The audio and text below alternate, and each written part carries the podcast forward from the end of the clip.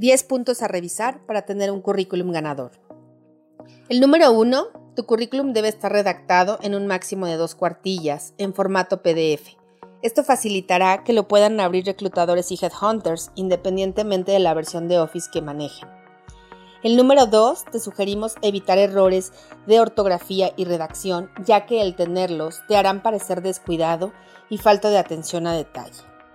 El número 3, en la parte de datos de contacto, te sugerimos incluir tu nombre completo, tu edad, el teléfono celular, el correo electrónico y tu ciudad de residencia. El número 4 es el objetivo o perfil profesional. Yo lo considero como algo innecesario dentro del currículum. Sin embargo, si tú lo quieres incluir, te sugiero que no sea de más de cuatro renglones una breve descripción de tu trayectoria y habilidades. Número 5 es la fotografía. Esta debe ser actualizada, ejecutiva, con ropa casual de negocios, una fotografía a color y preferentemente con una sonrisa. La fotografía no es necesaria, pero sí le da mayor presencia y personalidad a nuestro currículum. El número 6 es la tipografía. Sugerimos letra formal, los textos en tipo oración y colores sobrios. La tipografía que recomendamos es Century Gothic, Tahoma, Arial en tamaño mediano. El número 7 es la experiencia profesional. Ahí debemos incluir el nombre de la empresa para la cual laboramos, el giro y si es posible el link con su sitio web. Las fechas exactas en las que estuvimos, con mes y año, el puesto, las responsabilidades y los logros que obtuvimos.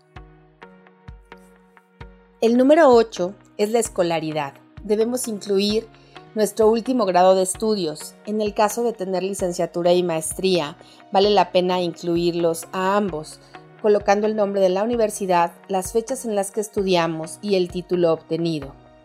Si lo consideras necesario, puedes incluir tu cédula profesional o tu número de cédula profesional.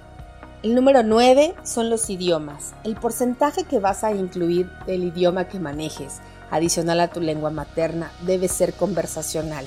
Si tienes algún puntaje de evaluación de algún examen o alguna certificación, te sugeriría incluirlo y solamente incluir un idioma si es que lo manejas a nivel intermedio o avanzado. Si es básico no es necesario. Y por último, la formación complementaria. Incluir si tienes todo aquello relacionado a tu puesto, sea paquetería Office, RPs como SAP, Oracle o algunas certificaciones como Green Belt, Black Belt o normas de calidad, ISO 9000, todo aquello que tú consideres que da valor agregado a tu perfil profesional. Estos serían los 10 puntos para tener un currículum ganador. Te deseo mucho éxito.